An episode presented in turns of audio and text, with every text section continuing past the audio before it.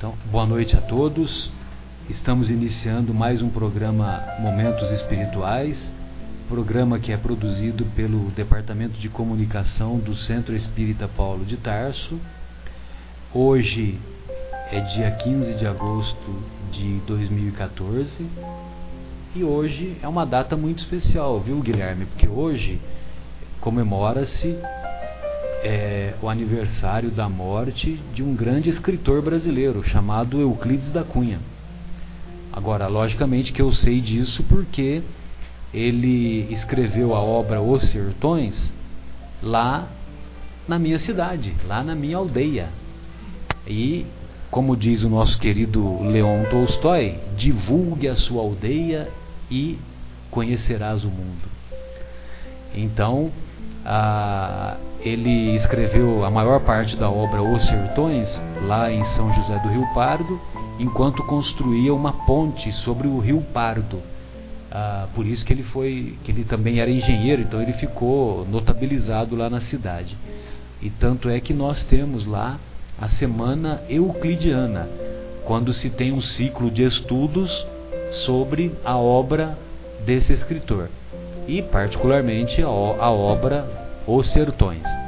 A obra Os Sertões na literatura brasileira é uma obra que marca é, marca uma, uma divisão entre o período do romantismo e o realismo para o modernismo. Então, a, é uma obra que foi é, ela é altamente considerada até hoje, né, pelos pelos especialistas por causa disso, porque o Euclides da Cunha ele escreveu, a, retratou a, a obra, retratou a Guerra de Canudos, que ocorreu a, por volta de 1900 na cidade de Canudos, lá no, no interior da Bahia, e ele, e ele então retrata, a, retrata como que é a terra, como que eram os homens que lá viviam e como que foi a luta. E uma de suas frases que ficou famosas, que mais ficou famosa, é quando ele diz que o sertanejo é antes de tudo um forte. Então a nossa homenagem aí ao nosso querido Euclides da Cunha. Bem, e hoje nós estamos aqui acompanhados do nosso Guilherme, do nosso José Irmão, do Fábio, da Érica e da Sônia. Então, nós estamos estudando a, a obra O Livro dos Espíritos, em particular na no livro terceiro, que fala das leis morais, e estamos no capítulo intitulado Da Perfeição Moral, e mais detidamente na questão 910 a, a questão que nós terminamos a semana passada foi a questão 909, questão que nós reputamos de muita importância, porque a, o Kardec perguntou para os benfeitores espirituais se o homem pode, pelos seus esforços, vencer as suas más inclinações. E os benfeitores respondem com clareza: podem através dos seus esforços, vencer as suas más inclinações. Pode sim, e muitas vezes fazendo esforços bem pequenos. Esforços bem pequenos. O que lhe falta é a vontade. E ainda dizem: Ah, quão poucos dentre vós fazem esforços. Então, vale a pena nós nos recordarmos que a, a trajetória do espírito na sua caminhada espiritual, ela, é, os benfeitores espirituais sempre deixam claro que essa trajetória ela não se dá pelo elevador, né? Vocês imaginam a cena? Nós entramos no elevador, jantamos, entramos no elevador panorâmico, aí tem lá o andar celestial. Aí nós apertamos aquele botãozinho, o andar celestial, e com a barriga cheia, vamos fazendo tchauzinho para os pecadores. Então, quer dizer, a, a, evolução espiritual ela não se dá pelo elevador, ela se dá pela escada, degrau por degrau, com muito esforço e com muita luta. Mas, principalmente munidos desta vontade que muitas vezes ainda nos falta. Bem, a questão que nós iniciamos no, no estudo de hoje, o Kardec quer saber dos benfeitores.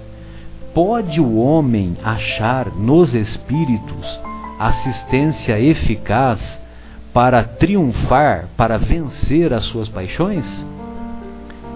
E aí, meu caro José Irmão, o que, que, você acha? Nós podemos, o homem é, pode conseguir ajuda é, dos espíritos, logicamente dos bons espíritos, e, e essa ajuda pode lhe ser útil para que ele possa vencer as suas, as suas paixões? Antes, boa noite a todos. É um prazer estar aqui, uma alegria como sempre. Que a paz do Senhor Jesus encontre todos os corações. E a resposta é sim, né? Graças a Deus. Porque os espíritos bons e elevados estão sempre prontos a nos ajudar. Então, como diz aqui a resposta, ele, e nos espíritos, os benfeitores, eles dizem: se ele ora a Deus e ao seu bom gênio com sinceridade, os bons espíritos virão certamente em sua ajuda, porque é a sua missão. Né? Então, na obra também de André Luiz, Entre a Terra e o Céu, logo no primeiro capítulo, Clarencio faz um esclarecimento sobre a oração muito bela, né? E ele nos diz que é, está na lei que os espíritos possam servir uns aos outros, possam atender uns aos outros. Exatamente, o desejo manuncial de poder.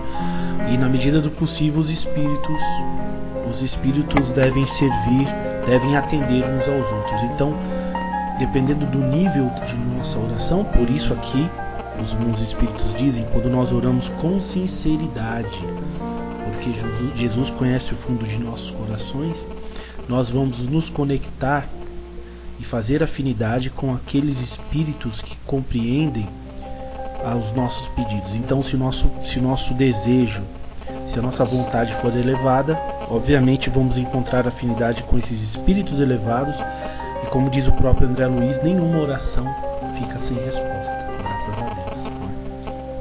Perfeito. E, e, e ele faz um, um e, O Kardec deixa um, entre parênteses uma referência na questão 459. E nós vamos cumprimentar o nosso Guilherme e pedir para ele ler essa questão 459. Boa noite, Guilherme. Fique à vontade. Boa noite, Marcelo. Boa noite a todos. É, aproveitando a sua referência Euclides da Cunha, falecimento dele na data de hoje, no ano de 1909, no ano de 42, nessa mesma data, Virgem Maria, Nossa Senhora Mãe de Jesus, se deitou, dormiu e ressuscitou, sendo elevada ao céu em corpo e alma pelos anjos. Então também fica aqui essa lembrança que 1942? Não, não, 1942, no ano 42, ah, nessa. No ano 42. no ano 42, está aqui. Fonte Wikipedia, não tenho isso de cabeça, mas creio que é uma boa, uma boa referência. Bom, indo para a pergunta que a gente estava falando, que é a 459, é, a pergunta diz o seguinte: Influem os espíritos em nossos pensamentos e em nossos atos? E os espíritos respondem: Muito mais do que imaginais. Influem a tal ponto que, de ordinário, são eles que vos dirigem. E é engraçado, né, que a gente lendo isso, às vezes tem algumas passagens da nossa vida onde a gente insiste em determinada coisa, acha que determinada coisa não está no caminho certo e quando na verdade aquilo que a gente está passando, que a gente interpreta talvez como o caminho errado, é justamente aquilo que a gente precisa e que o mundo espiritual está nos guiando para viver aquela, aquela experiência. Uma, uma passagem que me lembra agora da Bíblia é, é o próprio Jó, que teve todas aquelas provações que ele teve que passar, a ponto dele mesmo questionar um pouco aquela questão com Deus, falar, poxa, mas será que os amigos deles todos falando que ele tinha é, é, enlouquecido, que não, não pode ser, teu Deus não pode estar fazendo isso com você. E foi justamente quando ele se curvou e perdoou aqueles amigos e entendeu que aquilo sim era a vontade de Deus, que Deus foi lá e restituiu tudo aquilo que ele tinha perdido. Né? Então, a gente sempre diz que a pessoa não deve ficar parada e não deve, ela tem sempre que tentar fazer as coisas para melhorar, mas às vezes também quando a gente está se sentindo patinando sem progresso, era, é bom pensar se realmente aquela, entre aspas, falta de progresso não é uma prova pela qual a gente está sendo empurrado a passar. É, e aí você me lembra que que o Jó ele ficou muito conhecido pela sua paciência, né? Por ser portador de uma paciência é, de uma paciência ilimitada. E nós nos recordamos com auxílio daquele do autor do livro O Monge e o Executivo, ah, quando ele, é, eles nos definem na visão psicológica que paciência significa autocontrole diante das adversidades. Então, todos nós, diante das provações, diante dos desafios que a vida nos proporciona, vale a pena nós estarmos atentos para desenvolvermos esta virtude, ou seja, de desenvolvermos o autocontrole diante das vicissitudes, diante das adversidades. Mesmo porque desesperar, jogar-se ao chão, puxar o cabelo, nada disso vai resolver a, as questões que, que temos que encarar, que temos que, que enfrentar. De modo que essa, essa referência que o, que o Guilherme fez da paciência de Jó vem muito a calhar. E também vem muito a calhar essa, essa colocação que o Kardec fez, referindo-se à pergunta 459, e os, os estudiosos da doutrina, eles sempre citam essa questão, que os espíritos influenciam em nossas vidas de tal maneira que de ordinário são eles que nos dirigem, eles, os espíritos. Agora cabe a nós sintonizar com os bons espíritos. Então, os bons espíritos podem sim nos auxiliar, nos auxiliar na, nas situações em que enfrentamos, é, de acordo com a, o comentário que o José Irmão fez, é, porque quando nós pedimos com sinceridade, quando nós pedimos de coração, quando nós aprofundamos os nossos sentimentos, sem dúvida, essa ajuda vem. Essa essa solução para os problemas, para os desafios que enfrentamos, ela vem. Só que ela não vem assim, olha, é, siga tal roteiro, né? Os benfeitores espirituais não vão dar, é, como se diz, não vão dar a receita de bolo, né? Olha, primeiro passo, segundo passo, terceiro passo. Não. Mas eles vão na acústica de nossa alma, eles vão nos dar as inspirações, vão nos fazer, nos estimular às reflexões e essas reflexões, sem dúvida, nós, bem utilizando-as, nós vamos, vamos conseguir obter a, a situação mais favorável. Meu caro Fábio, gostaria de ouvi-lo em suas considerações.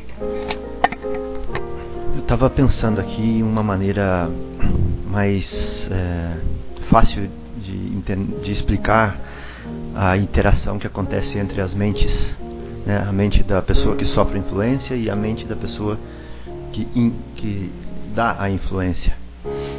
Então eu estava pensando em, em, a gente comparar um aparelho celular.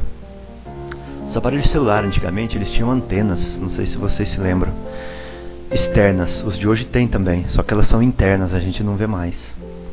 Essas antenas elas transmitem ondas, mas elas recebem também.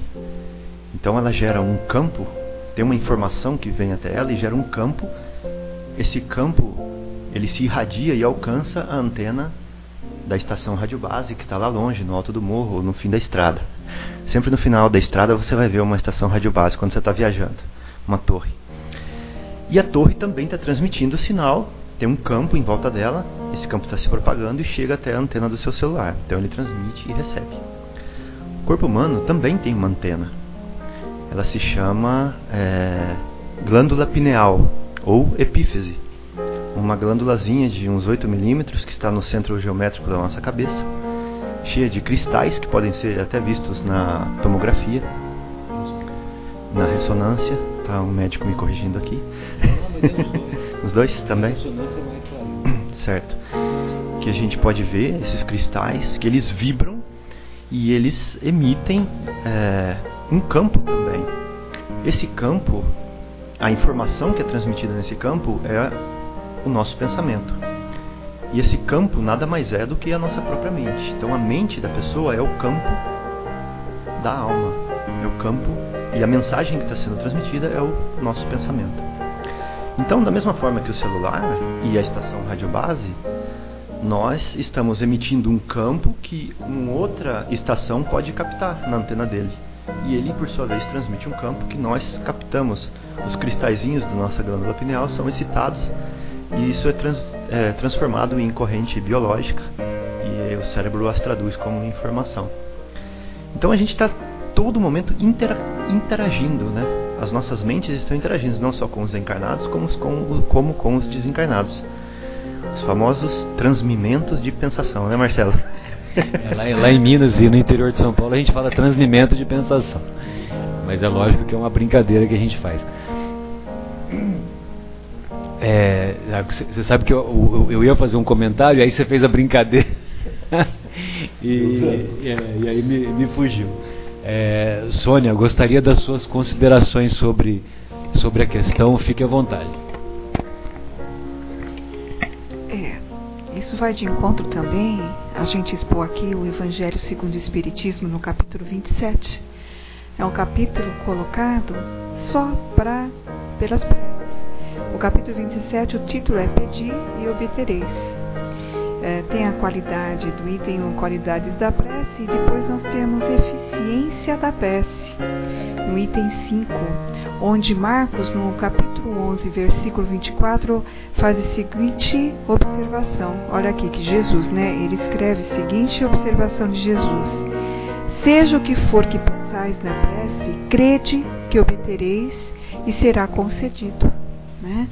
Então, é, é uma situação onde que nós temos que colocar nossa energia, os nossos pensamentos, eles têm que estar limpos naquele momento da prece.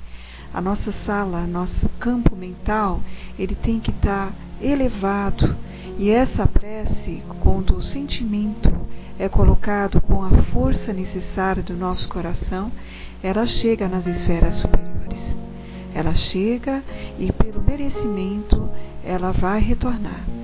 Às vezes não retorna com as soluções que nós gostaríamos que tivesse, mas há sempre um recurso, uma inspiração, como foi bem dito pelo Marcelo, uma forma, uma ideia, uh, um estímulo, até um bem-estar, para que a gente uh, refaça as nossas energias, reponha os nossos equilíbrios e consiga, com mais clareza, enfrentar os problemas. Isso é um recurso, é uma dádiva que nós mal utilizamos. Nós utilizamos sempre nos momentos onde que a gente está mais assim deprimido, quando a gente está no fundo do poço, acuados. E eu vejo muitas vezes, eu já entrei nesse padrão de vibração e não gostaria que passasse para vocês. Ah, eu não vou incomodar Deus com os meus problemas. Muito pelo contrário.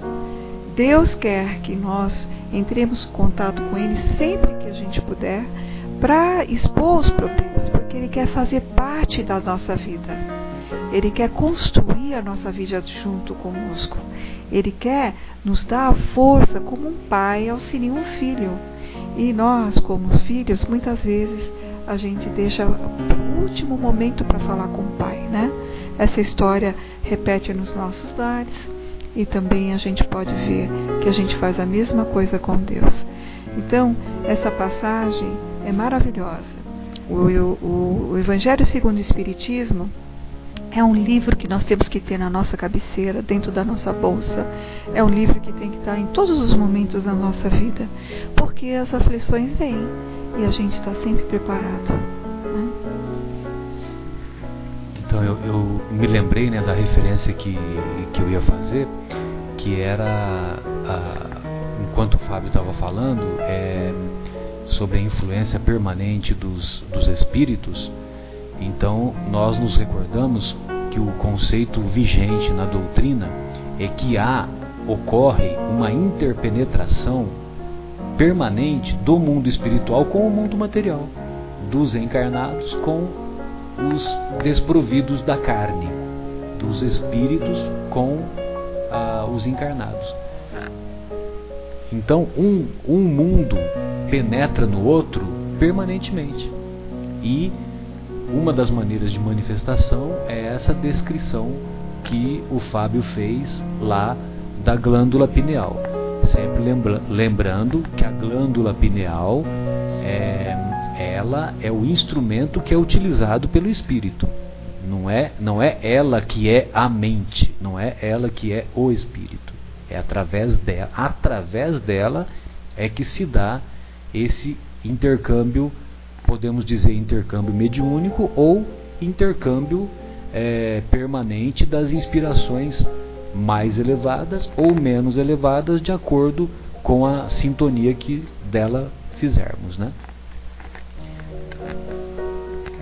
E, e sempre pensando no Espiritismo como é, fé raciocinada, vale a pena mencionar para as pessoas que estão ouvindo e quiserem pesquisar um pouco mais a respeito disso, a glândula pineal, me corrijam se eu falar besteira aqui os médicos, mas é, ela libera uma substância chamada de metiltriptamina quando a gente dorme, né, e também na hora da, da, do desencarne.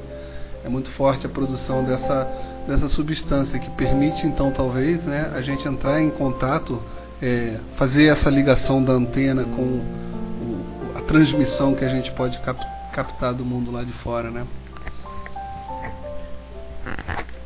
Então eu não tenho mais conhecimentos mais profundos sobre isso, mas eu me lembro que tem essa que tem a secreção de uma de uma substância. E, é, e essa substância tem até uma, uma palestra bem legal chamada DMT, DMT, a molécula do espírito, alguma coisa assim, dada por uma casa espírita, mas é, é essa substância de metiltriptamina que, o, o, que a glândula pineal acaba produzindo, o cérebro produzindo, ela também é encontrada nas plantas que fazem justamente aquele chá da, da, das cerimônias do, do Daime ou da União Vegetal, que que tem toda aquela polêmica de se é alucinógeno ou se, mas enfim, em teoria é a produção através da planta de algo que nós já produzimos para fazer esse contato com o mundo espiritual. Muito bom. E é, um, um comentário ainda sobre essa questão que, que, que nós agradecemos, né, a lembrança da Sônia, que realmente, né, vejam vocês a interligação permanente que tem dos, do conhecimento dos benfeitores espirituais, né, do livro dos espíritos, e a, a interligação que nós observamos com os ensinamentos do Mestre. Então, o pedir e obtereis vem muito a calhar com, com essa questão que, que nós sempre que, que a qualquer momento nós podemos e devemos pedir a ajuda dos benfeitores espirituais. Mas devemos nos recordar que essa ajuda ela sempre será proporcional ao nosso merecimento, ela será proporcional àquilo que desejamos pedir. Não adianta nós querermos pedir coisas materiais, porque os benfeitores espirituais delas não se ocupam. Muito bem. É, alguém gostaria de fazer mais um comentário? Vamos ouvir o, o, nosso José Irmão. Fica à vontade, José Irmão. Não só complementando né, exatamente o que a Sônia tinha dito aqui, a, a palavra que a gente vê como é interessante quando a gente vai na etimologia da palavra, né? Que é os espíritos usam a palavra sincero, né? E na etimologia da palavra, palavra vem do latim sinceros, né? que significa puro, inteiro, completo. Um significado um, único, que é do mesmo verbo do crescer, crescer.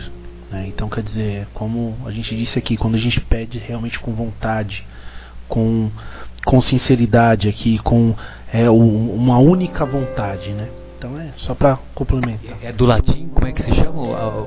Sinceros. Sinceros, né? É. E, e qual, qual, o significado? Você pode puro, repetir? Puro, puro, inteiro, completo. Sim, aqui com o significado de um único, que é a divisão da palavra. Né? Mais a raiz do verbo crescer, crescer. Uhum. Né? Então é perfeito. A, a, a, eu só, eu só, só pedi para você repetir, José Irmão, porque é, a, a, língua latina, embora ela seja considerada uma língua morta, é, tem muitos estudiosos que lamentam profundamente a, a morte do latim, porque muitas vezes uma palavra já já dava todo o significado.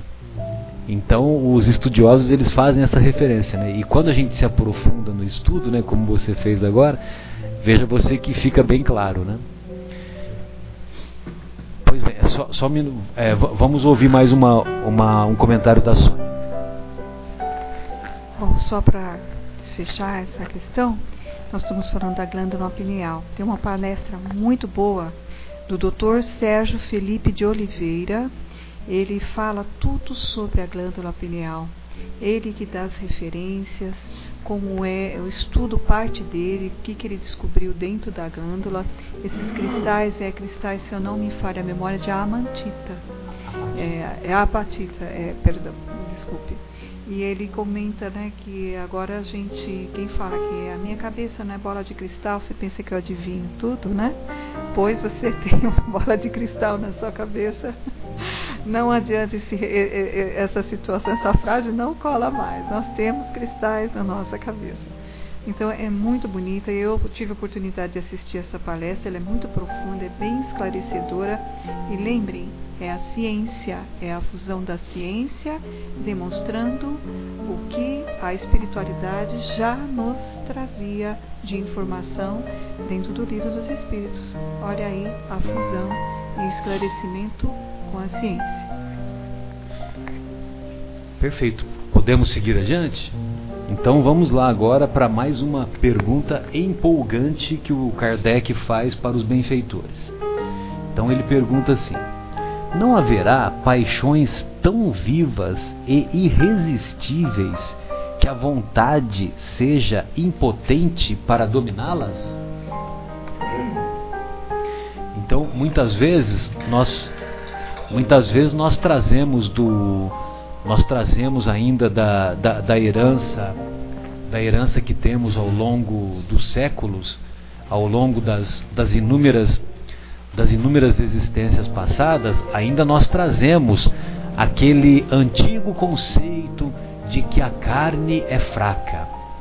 E então, pelo fato da carne ser fraca, é, então é, eu não consigo dominar, eu não consigo controlar determinadas paixões. Pois bem, então é, os benfeitores espirituais assim respondem. Vou, vou novamente repetir a pergunta e vamos em seguida para o comentário dos benfeitores. Não haverá paixões tão vivas e irresistíveis que a vontade seja impotente para dominá-las? Aí os benfeitores respondem: existem muitas pessoas que dizem: quero, mas a vontade só lhes está nos lábios. Querem, porém, muito satisfeitas ficam que não seja como querem.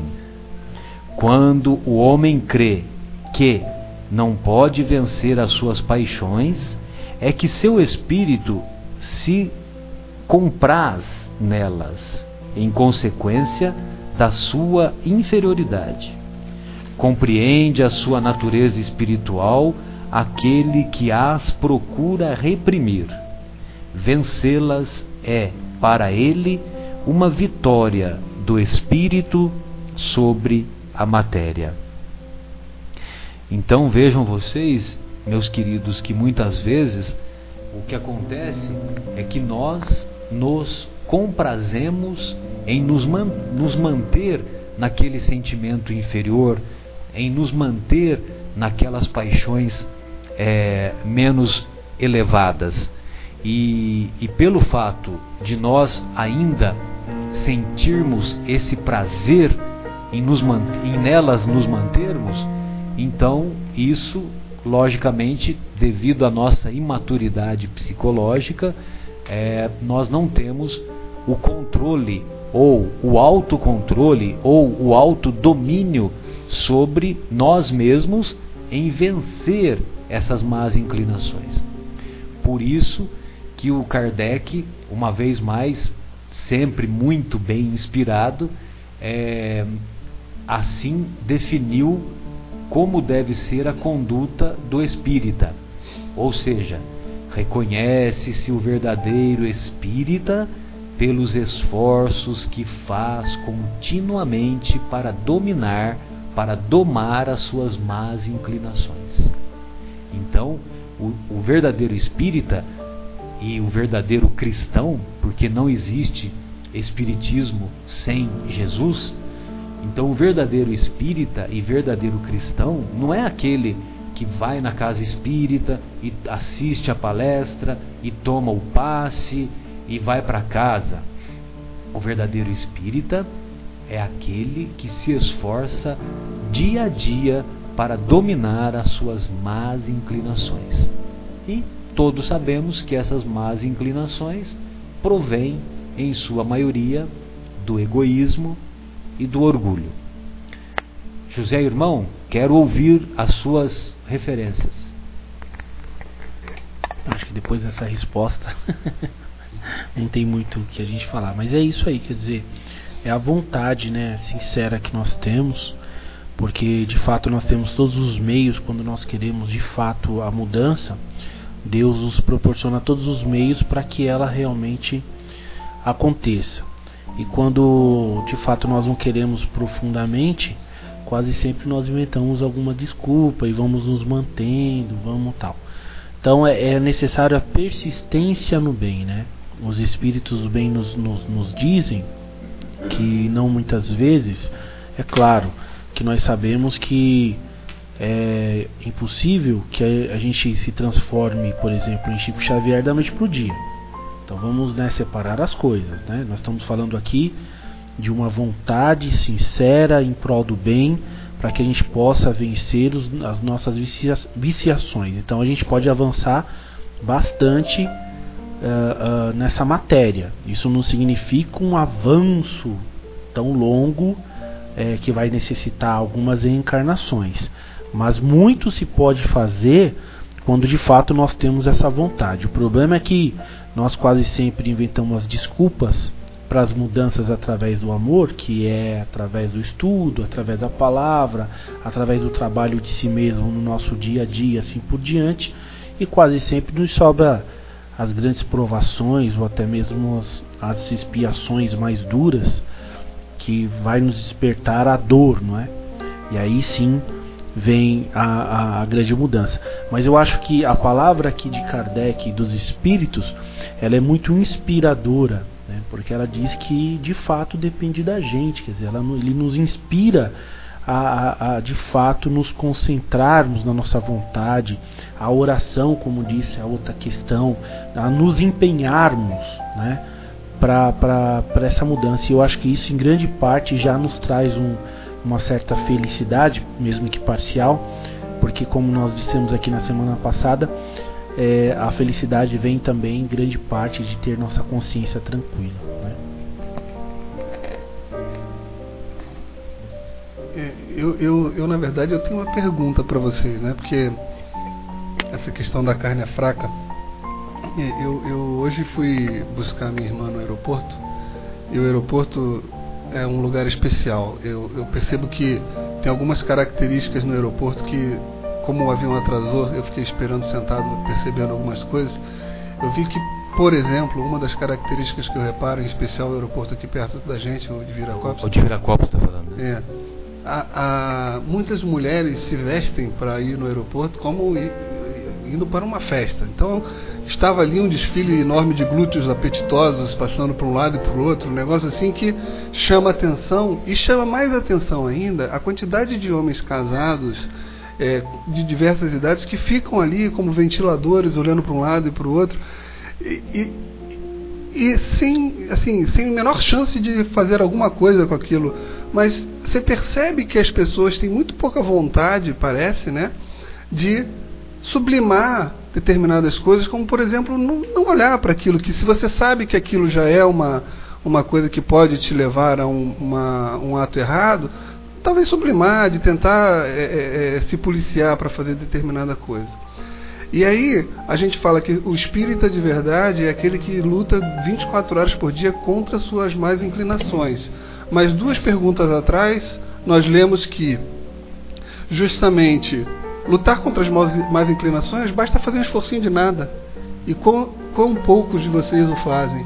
Né? Então, assim, ou seja, o espírita de verdade é um sem vontade, porque se fosse com vontade, né, conseguiria é, é, acabar com as suas más inclinações. Talvez não virar um Chico Xavier, mas eu acho que muito mais no lado mediúnico, mas assim, ter uma vida regrada, eu acho que nós conseguimos caso queiramos. Agora vem a pergunta. Penso eu e falo por mim, que sabemos que estamos vivendo num mundo em transição, sabemos que o planeta Terra está em transição, sabemos que algumas das, alguns espíritos vão acompanhar o planeta nessa transição, outros não vão. Sabemos que todos os espíritos que aqui estão também não são perfeitos. Vai ter, vamos dizer assim, uma linha de corte. Alguns vão, outros não vão. Eu penso que se a gente soubesse exatamente que tipo de comportamento precisava ter para estar tá nessa linha de corte para cima, a gente não errava, pelo menos nessas coisas que a gente sabia. Eu acho que é a dúvida que faz assim: será que eu não pagar um imposto esse ano, dar uma cambalhota no imposto de renda, vou me botar eu vai botar eu para a linha de baixo ou será que eu vou lá para cima? Eu vou arriscar. Né? Então, sei lá, eu penso que a gente tem essa coisa de, de se enganar, de se iludir, que podemos sim cometer alguns erros, mas de fato eu acho que a resposta aqui é 909, né, Marcelo? Que a gente estava. É, Assim, é, é, é muito fácil realmente. Quando a gente quer, a gente para. O homem que fuma muito e descobre que está com câncer no pulmão, para de fumar na noite para o dia, sem etiqueta de nicotina, sem nada disso. Né? É, é, é, a mesma coisa com câncer, da pessoa que descobre que está com câncer terminal, que quer pedir desculpa para todas as pessoas que, que magoa durante a vida e quer tentar se redimir. Quer dizer, a gente, quando quer de verdade, consegue. A pergunta que fica aqui é assim: por que, que a gente não faz então? Né? É, então, o, o Guilherme, é, é, o porquê a gente não faz, nós não fazemos porque nós ainda estamos num nível de consciência muito inferior. Então, é, por exemplo, a, no nosso planeta são 7 bilhões de encarnados. Desses 7 bilhões de encarnados, são poucos os que têm esse nível de consciência mais elevado. E o, nós espíritas, nós ainda, em muitos, muitos casos de nós, ainda nós continuamos falando que a carne é fraca. Nós continuamos falando, olha, eu não resisti à tentação. Embora antes de dormir a gente vai lá e, no, é, e recita o Pai Nosso pedindo para Deus dar força para não cairmos em tentação. Então, o problema todo é esse nível de consciência que ainda é muito inferior. Então, isso é, e logicamente, que é fruto da nossa imaturidade psicológica. Agora, é, muitas vezes é importante que essa, é importante que nós, é, vamos dizer assim, aprofundemos é, em muitas ocasiões é, a nossa vida acaba ocorrendo um aprofundamento de, de sofrimento e esse aprofundamento de sofrimento vai nos levar ao amadurecimento vai nos levar a essas questões que você colocou, de não dar balão no imposto de renda, de, de se negar a, a de se negar a ficar aplicando a lei de Gerson, né, como, como nós temos aqui em nosso país, a lei de Gerson ela não faz parte da Constituição aqui da Constituição Federal. Pode ler lá, a Constituição Federal é, ela é maravilhosa. Só que a lei de Gerson ela está institucionalizada aqui no Brasil. Todos querem levar vantagem. Todos querem. E para levar, para um levar vantagem, outro vai levar o quê? Vai levar desvantagem.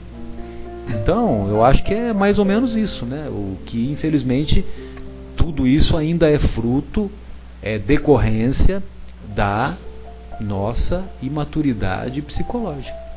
E que bom que pelo menos nós temos essa consciência agora, né? Mas ainda temos uma caminhada larga pela frente. Pois não, Fábio, queremos ouvi-lo. É, com tanta explicação boa, é, eu gostaria então de explorar um pouquinho os exemplos, os problemas reais, palpáveis, para a gente exercitar, nós que estamos aqui na mesa e os ouvintes, e trazer isso para a própria vida, ver se se enquadra ou não nesses casos que eu vou trazer aqui agora. O primeiro, lógico, clássico, o nosso Guilherme já deu, lá no aeroporto, daquele desfile de músculos, de glúteos, de, exato, de gorduras, de curvas, é, carne desfilando à nossa frente, seja atração para o sexo masculino, atração para o sexo feminino, e a gente fica, é, quando a gente tem é, uma paixão por isso, a gente fica meio que descontrolado. Né?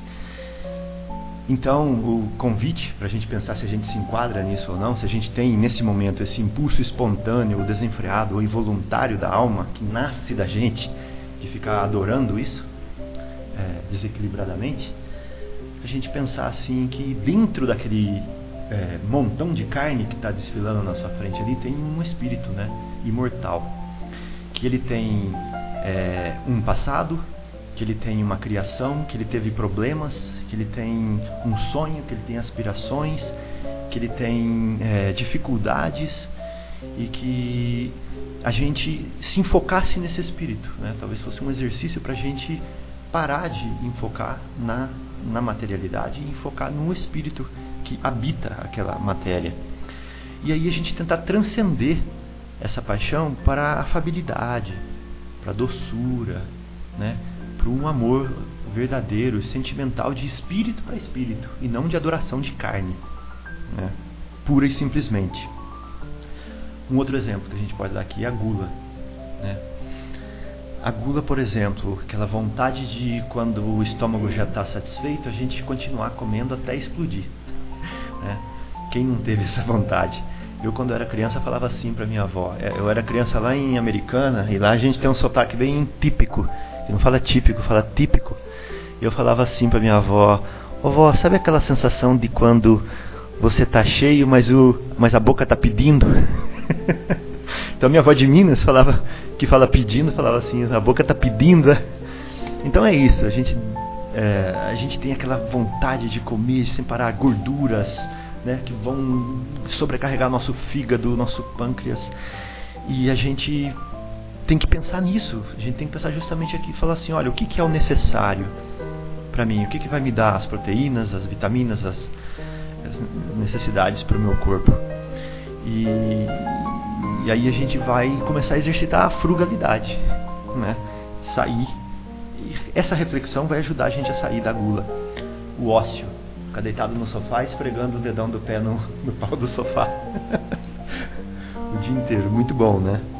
Então, mas então vamos pensar assim, quanto tempo está sendo perdido nisso, né?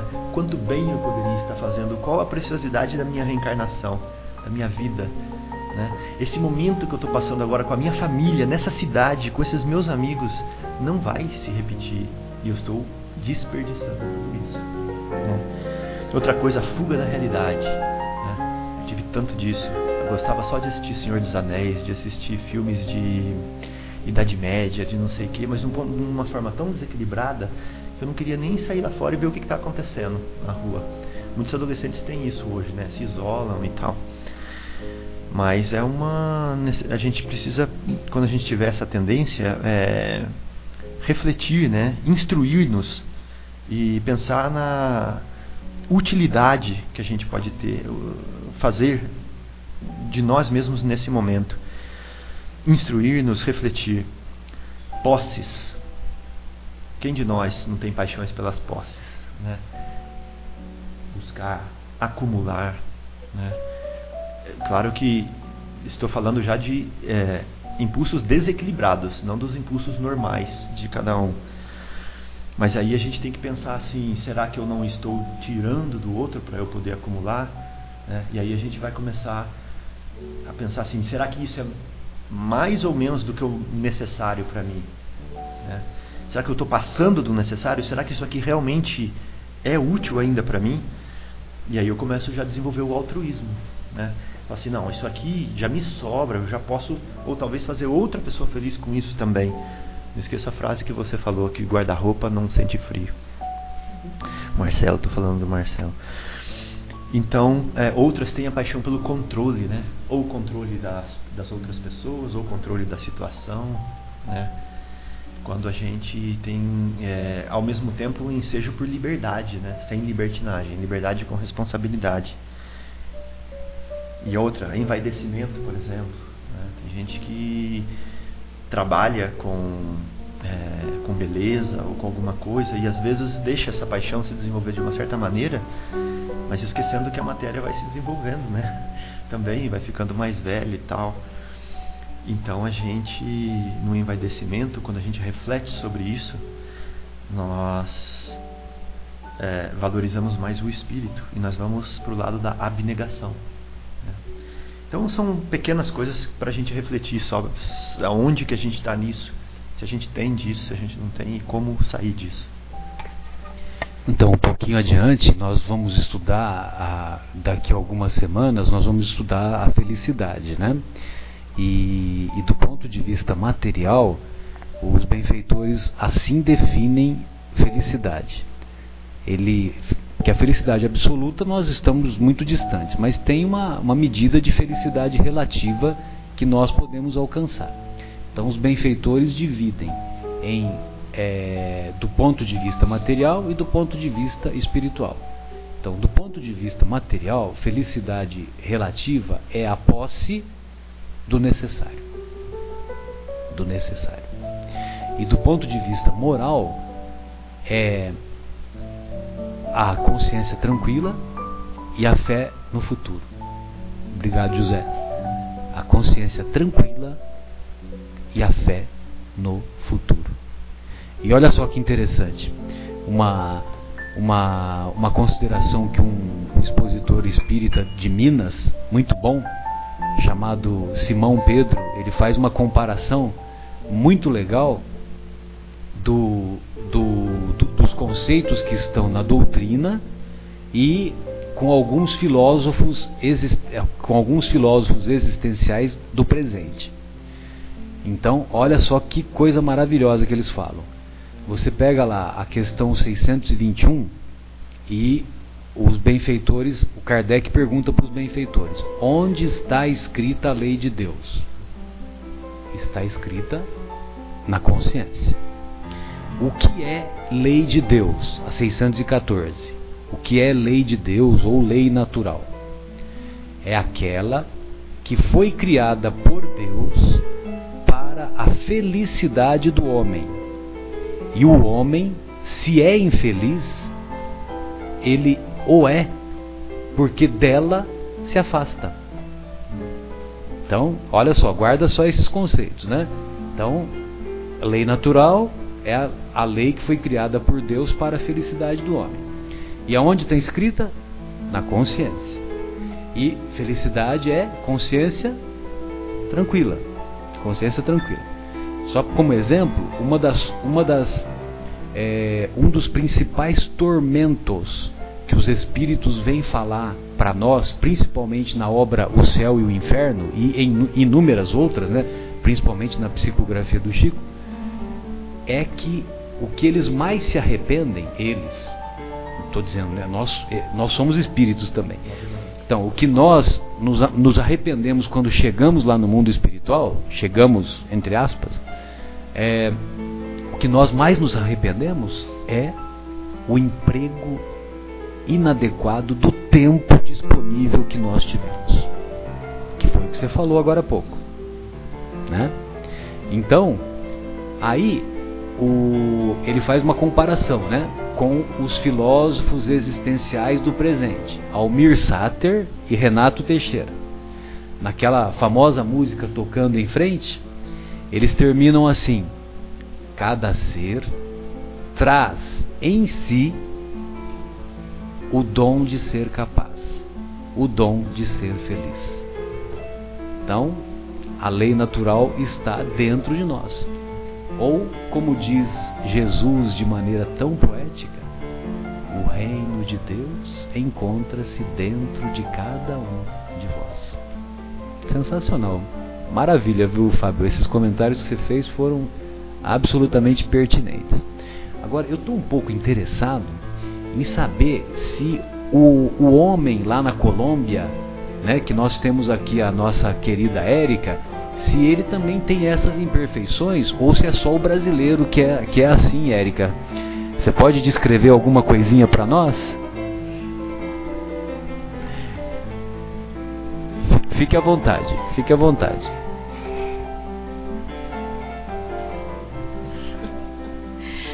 Bom, eu fui pegada agora de surpresa e não sei o que falar. não tem problema, nós editamos depois, viu? Fica sossegado.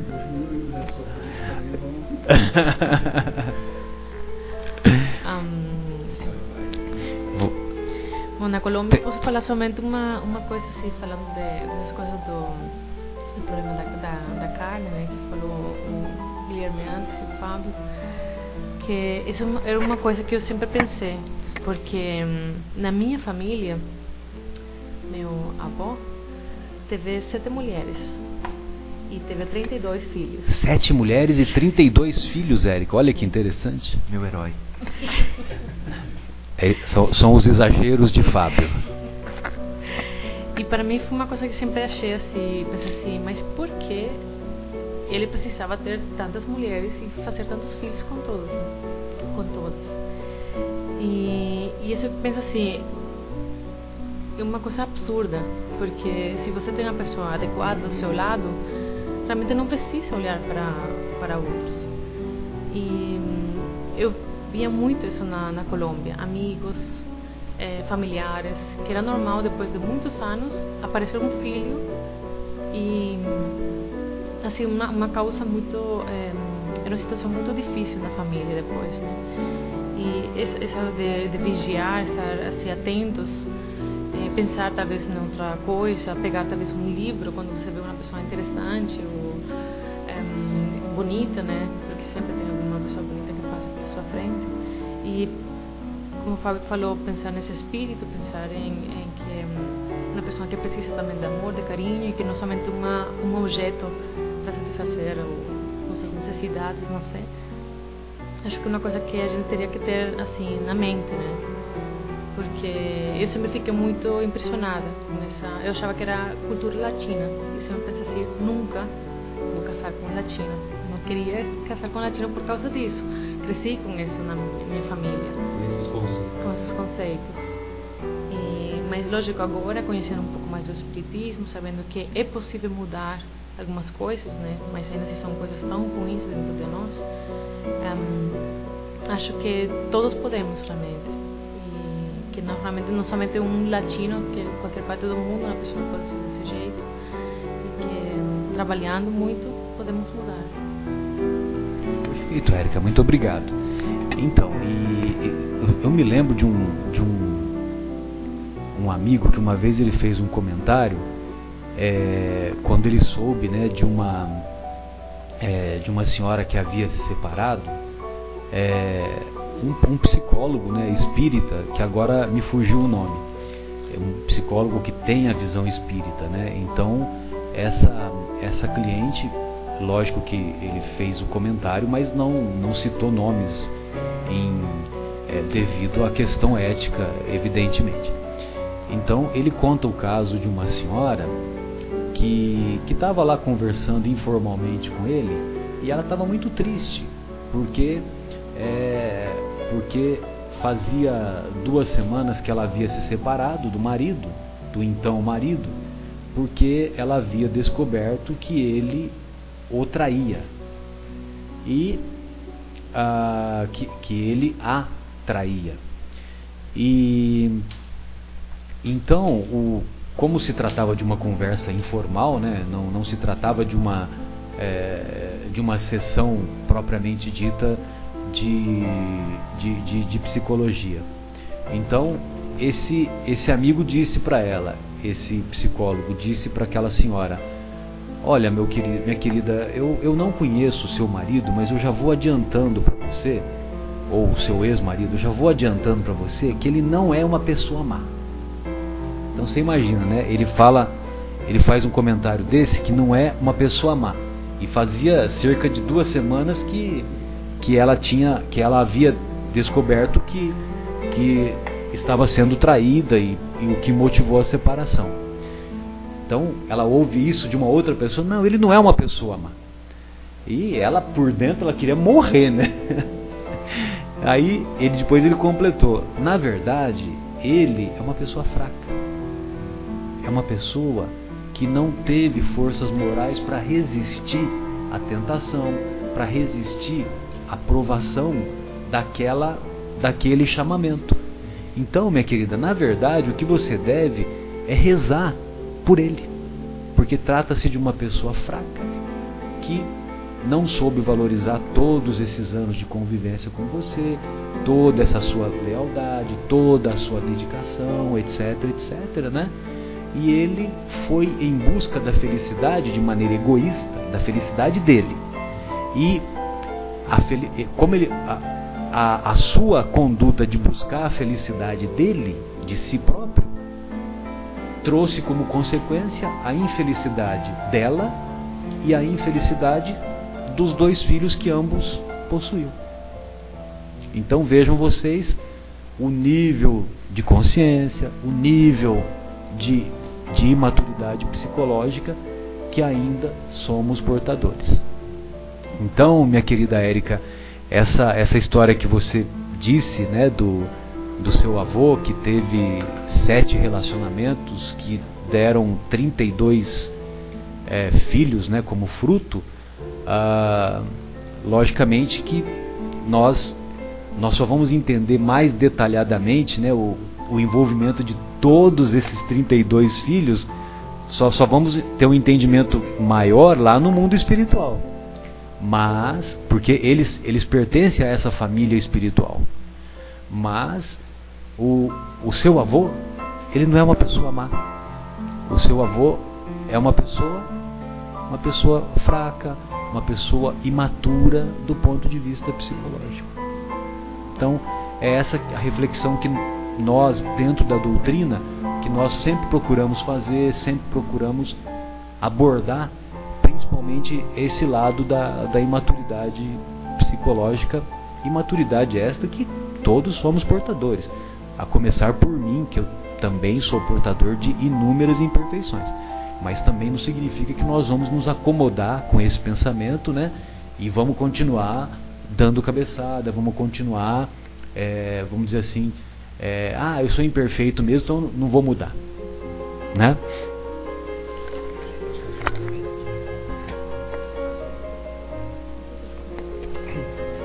É, em relação ao que o Guilherme comentou, eu vou, vou citar aqui. Eu vi um, li uma história uma vez, não sei se vou me lembrar de todos os detalhes, mas ela é muito interessante. Diz que alguns cientistas estavam fazendo um experimento.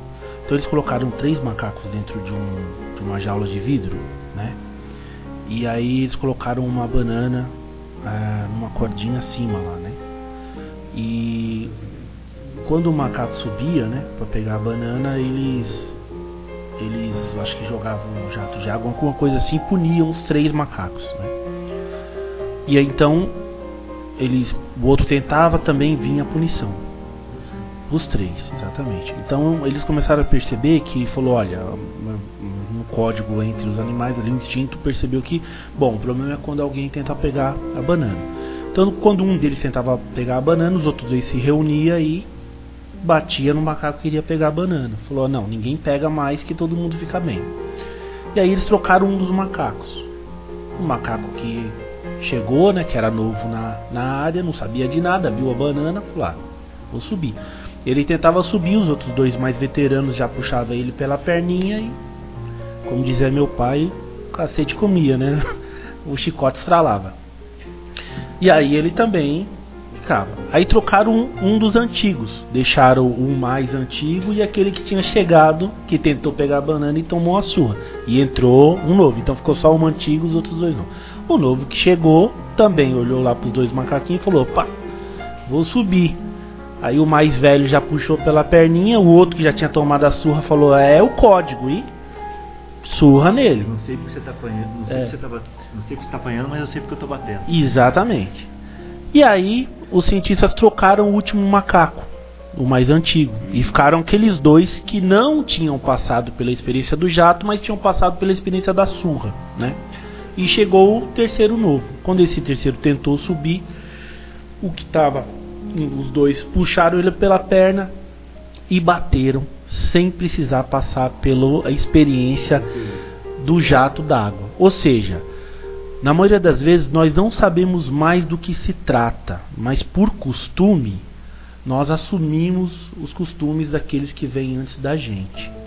O que eu quero dizer com isso é que não poucas vezes nós necessitamos saber a fundo o, o mal que o mal nos faz. Então, quando nós, o Guilherme perguntou por que, que nós ainda assumimos isso, é porque nós ainda nós desconhecemos o bem de Cristo, né? o amor de Cristo. Nós desconhecemos o bem que o amor pode nos trazer. Os apegos no vício, os apegos nas paixões, eles não são outra coisa do que a nossa própria ignorância de encontrar felicidade nos prazeres. Como nós desconhecemos algo maior, nós nos apegamos aos prazeres imediatistas. E o que nos traz prazer, como comida, o sexo, a, a uma boa relação, é, adrenalina, são os prazeres imediatistas. Então nós nos esforçamos, nós, nós temos uma certa felicidade, que não é felicidade coisa nenhuma, porque isso nos leva a uma certa viciação que traz a própria dor e a lei de Deus é perfeita e a própria dor acaba que por nos educar. Né? Então, por conta disso. Agora, há um nível de apego tão grande, porque a lei permanece após a morte, que muitos desencarnam apegados a estas sensações. Né? Como a lei ainda permanece, alguns por ignorância permanecem na postura do apego a estas sensações mantendo os conceitos antigos. Só que eles, eles, eles se deparam com um probleminha. As sensações ela é do corpo físico, embora o vício seja esteja mentalmente incrustado ao espírito. Né? Como nós fazemos para satisfazer as, as nossas sensações? Eles nós passamos a descobrir, ele depois desencarnado, que é necessário o fluido vital, é necessário estar no corpo físico e o espírito descobre que todas as vezes que ele se une a um encarnado, através dos fluidos que esse encarnado desprende, ele tem um pouco a sensação que ele tinha quando encarnado por puro vício, tá certo? Exatamente. Ocorre aí a obsessão. Aí os espíritos nos dizem: reparem, um dos maiores vícios que existe é o sexo, correto? Então, quem está no poder às vezes das é, tá à frente dos apegos materiais são alguns espíritos perversos. Nunca se viu tanto no mundo tanto apelo sexual, tanto apelo comida, aos prazeres, à alegria e assim por diante. É como se esses espíritos. Propaganda de cimento tem uma mulher, né? Exatamente. Desprovida ou com poucas roupas. Exatamente. Que, que tem o cimento com, com Exatamente. Quer dizer, a, de maneira muito mais simples, é a chamada hipnose coletiva. Eles exageram na propaganda desses vícios porque aumenta a oferta. E como tem a multidão de espíritos é cinco vezes maiores do que a multidão de encarnados, não tem encarnado para todo mundo. Então, quanto mais encarnado viciado, mais copo garantido, certo? Então, eles é, é, levam a um nível muito grande de viciação para satisfazer os próprios vícios.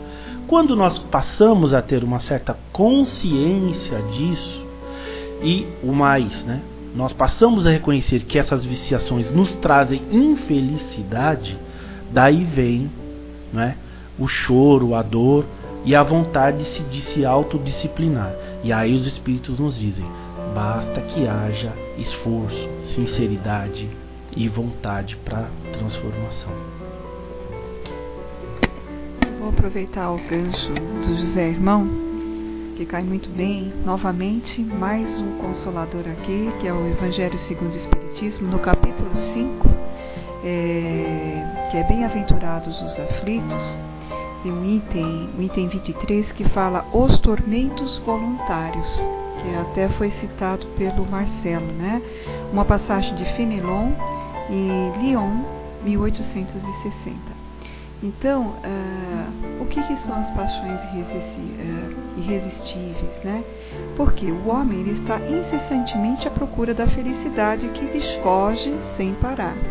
Então ele vai naqueles prazeres materiais nas sensações que são produzidas pelo seu corpo. Então, a sensação do bem-estar.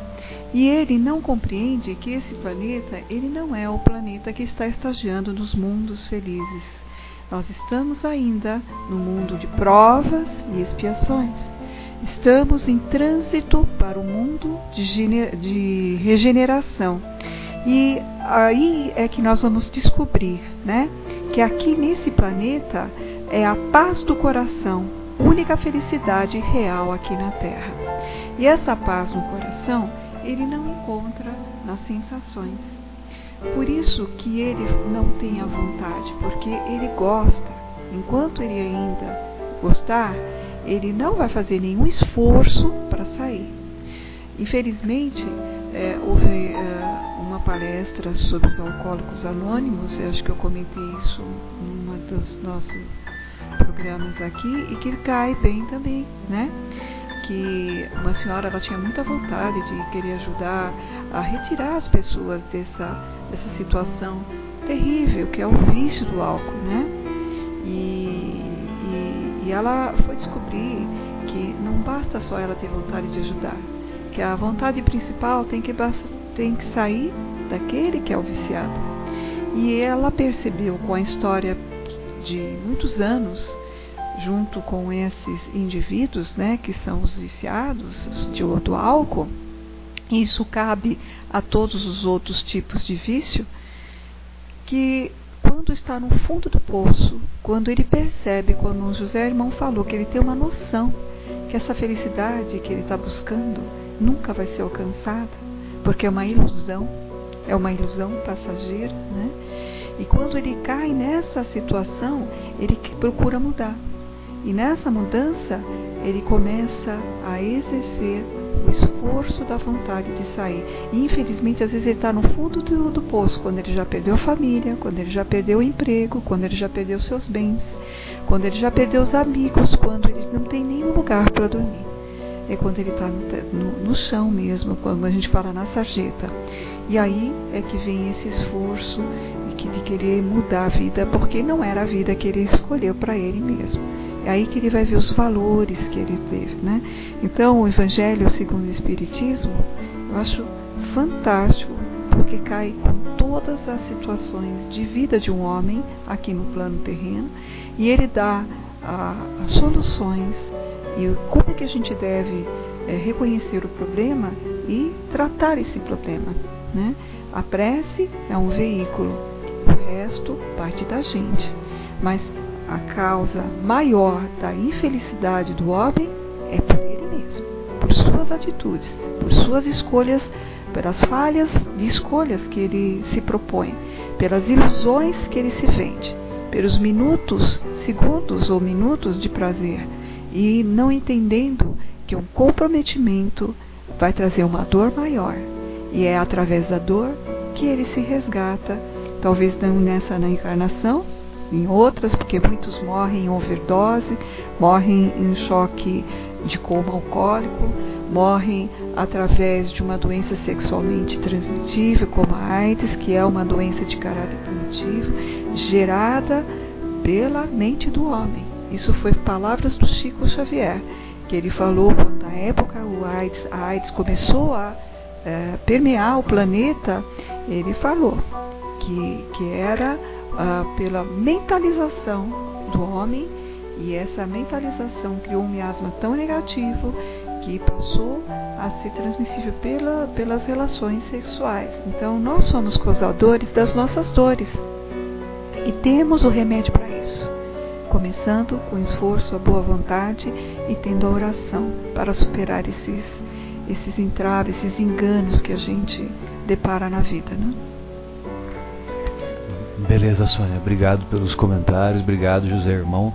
E só uma, uma última lembrança que muitas vezes é preciso nós chegarmos a, ao fundo do poço, porque lá no fundo do poço nós vamos ter que, que nos esforçar para encontrar a mola propulsora. Essa mola propulsora vai nos fazer tirar do fundo do poço. E essa mola propulsora se dá pela vontade, se dá pelos esforços. Bem, é, acho que nós podemos ir para a questão 912. Essa questão 912, é, do meu ponto de vista, ela seria motivo de seminário. Né? Nós até poderíamos pedir para o nosso querido Haroldo Dutra Dias, né, Fábio, para ele fazer uma consideração.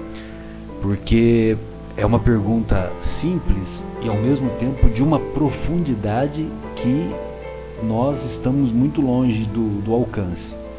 De qualquer maneira, o pessoal da filosofia, o pessoal da filosofia se iria é, se, se deliciar né, com, com essas reflexões.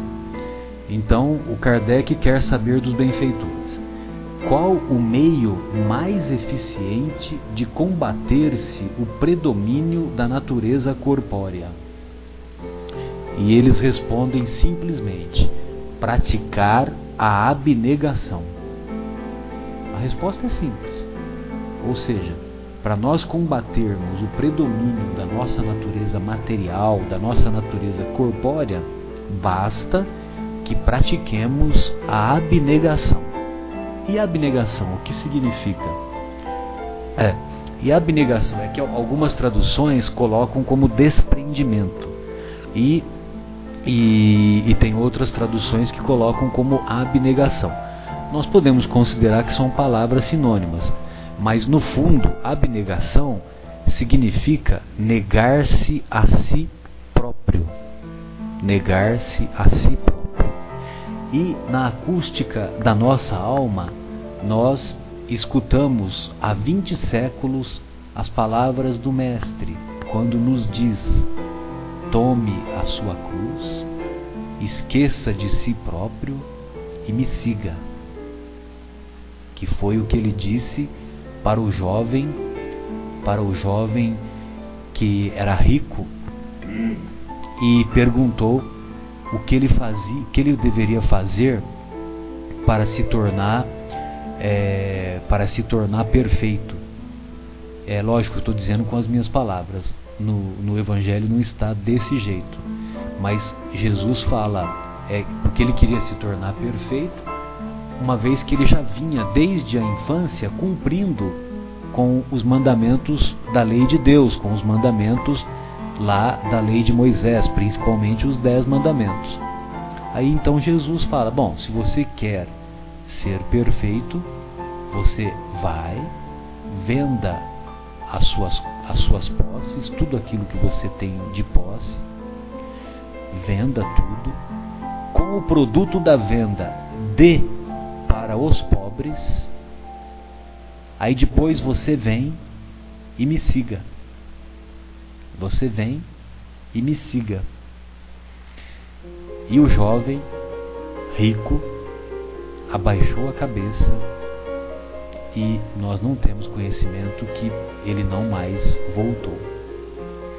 Esse jovem, vinte séculos depois, através da mediunidade de João Nunes Maia, escreveu inúmeras obras belíssimas, de muita profundidade, sobretudo da, dos ensinamentos morais do Evangelho reconhecendo nele o espírito de Miramês. O espírito de Miramês nos dá preciosas lições através desses livros. Ave Luz, Francisco de Assis e inúmeros outros. É, o terceiro milênio eu não me lembro se é dele, Sônia. Sinceramente eu não me lembro se é dele. Mas tem, tem algumas obras que são muito profundas. É, o, o espírito é Miramês e o médium é João Nunes Maia. Então, meus queridos, basta negarmos a nós próprios para fazer com que não mais haja predomínio da natureza corpórea. Fácil, fácil. É ou não é, Fábio? Negar-se a si próprio. Facinho. Deixar os interesses nossos individuais no segundo plano ou num centésimo plano. Nossa senhora, Marcelo. Mas é tarefa para essa vida, né? Não vamos deixar para a próxima. Então, quando a gente estiver lá sendo dominado pelos impulsos sexuais que a gente não consegue vencer, e isso é um interesse próprio da minha satisfação própria, eu vou pensar e vou desenvolver a afabilidade, a doçura, o amor fraternal. Quando eu tiver com meu desejo de curtir aquele meu sofá e não fazer nada inutilmente, eu vou então buscar a utilidade, eu vou servir, eu vou então transformar para o próximo, esse desinteresse próprio em favor do próximo. Quando eu é, quiser ter posses desenfreadas, então eu vou ser altruísta. Olha só, deixando do próprio para o próximo. Quando eu quiser ter é, ser envaidecer-me, então eu vou abnegar-me, né, como a gente acabou de ver aqui.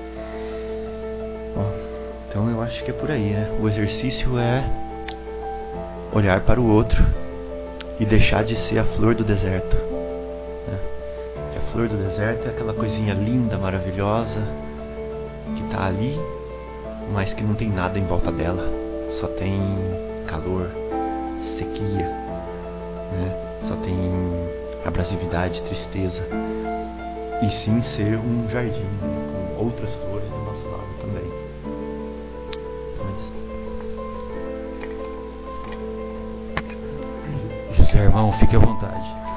É só é, ajudando aqui na, na compreensão, como exatamente como foi dito aqui, mas gente, nós vimos lá na etimologia da palavra, é do latim, abnegatio, ato de recuar ou negar, formado por ab, para fora, mais negatio, de negare, recusar, dizer não, relacionado a nec, não.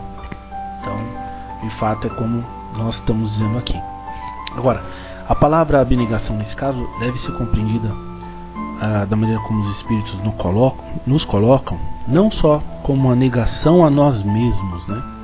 mas como uma outra palavra muito interessante chamada sublimação, né? que os Espíritos nos dizem bastante. Então, às vezes há uma certa incompreensão sobre a sublimação, né? E a sublimação é você colocar em foco um outro interesse superior, né? Um outro interesse nesse caso mais espiritualizante. Elevar os sentimentos. Né? Exatamente. Então, quando você tem um apego, é um sentimento apego às sensações, por exemplo, ao eu, ao egoísmo, primeiro o eu, depois os meus, aos outros nada, como diz a, a dona Nete, né? É, quando você sublima isso, o, o, o que, que é? Não só a negação, mas aí você passa a projetar as suas intenções em algo mais nobre e superior. Então você nega a si mesmo, né, aos seus interesses mais materiais, aos seus interesses mais inferiores, para colocar no centro da questão agora o interesse da coletividade, do bem comum, né? Então é a sublimação. Lá no livro de André Luiz, chamado Os Mensageiros, que é uma obra incrível, né, como toda a obra de Chico e André, tem uma a parte dos médiums, que eu acho que se eu não me engano ali pelo terceiro capítulo, não me recordo muito bem, quando André Luiz está tendo contato com alguns médiums que faliram, né? Desastre de Acelino. Perfeito, perfeito, Marcelo, isso mesmo, Acelino. E Acelino, ele diz algo logo no princípio que é magnífico, porque André, ele se admira com todo o conhecimento de Acelino e, e, diz assim: Mas como pode né, um, um espírito com tanto conhecimento, com tanto preparo, e ainda faliu? E Acelino diz assim: Creio, meu amigo, que de fato, para vencermos na terra, não há outro caminho que senão a sublimação de nós mesmos. Nunca mais eu esqueci isso. Quer dizer, ou seja, tudo é ilusão, ou como diz lá no Velho Testamento, embaixo do céu, vaidade das vaidades, tudo é vaidade. O que está fora do amor, da sublimação do Cristo, de fato, nada mais é do que vaidade das vaidades. Como diz a dona Nete, na e até complementando com a pergunta atrás, né, sobre o nosso impulso sexual, que é incentivo e que é uma bênção para nós, como diz André Luiz, porque o sexo é que nos permite é, é, que a mulher possa engravidar e, portanto, é a porta é, uma bênção, é a porta do bem por onde vários espíritos reencarnam e exatamente tem uma nova oportunidade, mas por as nossas viciações nós entramos nesse ponto. E a dona Nete nos esclarece sobre o ponto da tensão sexual, por exemplo, né? Hoje exagera-se muito na propaganda para que se aumente a tensão e haja um, uma exploração desses instintos. No entanto, quando nós sublimamos isso, ou seja, nós paramos de pensar sobre o assunto sexo para pensar sobre o assunto amor como você disse, nós passamos a dar significado para aquilo que antes era simplesmente um objeto. Então nós passamos a negar aos nossos interesses mais vis e mais materiais e mais infelizes para agora dar sublimar para agora dar um sentido mais superior, um sentido mais profundo e espiritual. Bem lembrado, José. E aí fica aí o convite né, a todos de é, ouvirem ou de estudarem essa, essa, esse conjunto de palestras da, da NET que é intitulado uh, seminário, né, que é intitulado Sexualidade e Espiritismo. É, é, são, são longos, mas contém preciosas lições e nós vamos encarar a sexualidade de maneira é completamente diferente do que estamos acostumados e, sobretudo, compreendendo a responsabilidade que o tema exige. Anete Guimarães no YouTube. Assim, Anete Guimarães no YouTube. Bem lembrado. Vale para espíritas e não espíritas, porque 95% da palestra é totalmente científica né, e comprovada. Então, até para aqueles que não sigam a doutrina, acho que vale a, a assistir a palestra. É, a, a, a, nossa querida Anete, ela se caracteriza por isso, como ela tem muito conhecimento, muita bagagem científica, eu tenho percebido que às vezes eu mando o link de algumas palestras para amigos meus, amigos não espíritas, e, e eu fico agradavelmente surpreendido com a, com os comentários favoráveis que esses amigos fazem depois e inclusive se sentindo sentindo-se inclusive sentindo-se é, motivados a, a, se aprofundar né, no, nos estudos da doutrina posteriormente. Bem, meus queridos amigos, alguém gostaria de mais alguma alguma consideração? A nossa Querida Érica, gostaria de fazer mais um apontamento. Érica, Fábio, fica à vontade. José, irmão. Uh, um, Marcelo, eu queria só registrar uma coisa que eu acho que todo mundo é, se lembrasse ia falar, mas como eu lembrei, eu me sinto na obrigação de falar. Que o maior exemplo de abnegação que a gente teve no planeta foi Jesus. Né? Quando ele negou-se a si próprio e deu aquele exemplo de sublimação, né, José Irmão? É, completamente, entregou completamente não só a vida dele é, física aqui na Terra, mas como a posição dele de nosso jardineiro, né, se nós somos as plantinhas aqui nesse jardim que é o planeta, essa posição dele de cultivador de almas, ele deixou essa posição em favor de nós entrou nesse planeta é, de provas e expiações, né, Sônia? E sofreu conosco e deixou o exemplo para nós, para que nós possamos encontrar o caminho do Pai através dele. Muito bem, né? Nós estamos numa sincronia aqui de pensamento muito interessante, porque o que eu queria falar exatamente as provas de várias pessoas, começando por Jesus, que é o sublime, né? E ele, apesar de ter regressado no plano espiritual, a nossa a pátria espiritual, ele não deixou de mandar outros para que provassem. Então nós temos aí pela história, né? Avim, nós temos até aqui o Siddhartha Gautama, ele era príncipe rico. O que, que ele fez? Abnegou, abnegou tudo que ele tinha, se desprendeu e seguiu uma felicidade que ele sabia onde que encontrar, que não era dentro deste planeta. E se exemplificou por uma cultura né, hindu. Malgrana, é, Gautama, ele é, é o Buda conhecido, é o Buda conhecido que é o Deus né, dos hindus. É, não só foi ele também, né, do budismo, né? É, do budismo. E também no.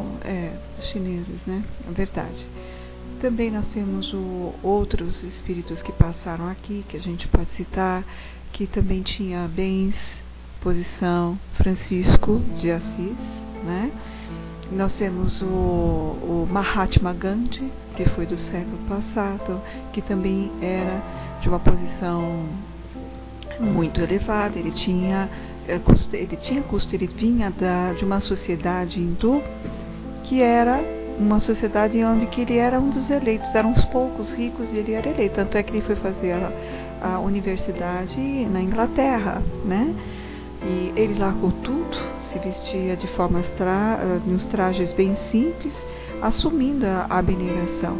E o nosso mais presente de que todos, né, que é o Chico Xavier. Eu tive a oportunidade de conhecer a casa do Chico Xavier, a mesma casa que ele, desde, desde que ele se mudou lá para pelo menos aqui consta, né, para Uberaba, né, que ele saiu de Pedro Leopoldo e, gente, como era simples aquela casa, em todos os quesitos, a gente via que a simplicidade era a assinatura maior dele, né? Para mostrar a abnegação. Ele poderia, dentro das mais de 418 obras dele, usufruir de 10% dos valores para ter um custo de vida e ele fez uma doação plena, ele não tinha um tostão e às vezes ele recebia das pessoas bens, relógio, ele repassava, ele repassava para quem pudesse usufruir. E até o fim da sua vida, aos 91 ou 92, acho que 92 anos, ele deu exemplo para nós? Então foi um marco na nossa história, todos esses nomes, mostrando para a gente que é possível sim abnegar, né? É, se desprender, Talvez a gente não tenha ainda a altura espiritual desses que vieram como missionários. Mas se a gente já aprender a usufruir, porque nós, somos, nós temos usufruto dos bens, não é errado a gente ter um carro, ter uma casa. O que nós não podemos é viver preso a esses bens nos foi concedido para que aqui nós fizéssemos a nossa passagem e tivéssemos o mínimo de conforto possível e que veio através do nosso esforço e o mérito. Mas você depender, lutar e viver só para ganhar esses bens, é aí que a gente se perde, né? Porque nós não levamos nada, nem a habituração de ouro vai embora. Nós vamos lisos, né? E é assim que a gente tem que permanecer, usufruir sem apego. Bem, após essas colocações pertinentes da Sônia, nós vamos nos despedir de mais este encontro, de mais esta é, oportunidade que tivemos para abranger esses conceitos que a, o livro dos Espíritos nos trazem e Desejamos a todos boa semana e bons motivos para, as, para reflexões e também para desenvolvermos esse dom que trazemos em nós, o dom de ser capaz, o dom de ser feliz. Boa noite a todos. Guilherme, fique à vontade. Boa noite a todos. Até a próxima sexta-feira. Que todos tenham um final de semana iluminado, feliz e com bastante abnegação. Boa noite a todos, meus queridos. Foi uma alegria estar mais uma vez aqui com, vo com vocês. E o Senhor é meu pastor e nada me faltará. Boa noite, pessoal. Bom final de semana. Vamos procurar abnegação nas ruas principalmente dentro de casa, que é a nossa escola primária. Boa noite a todos e até a próxima semana.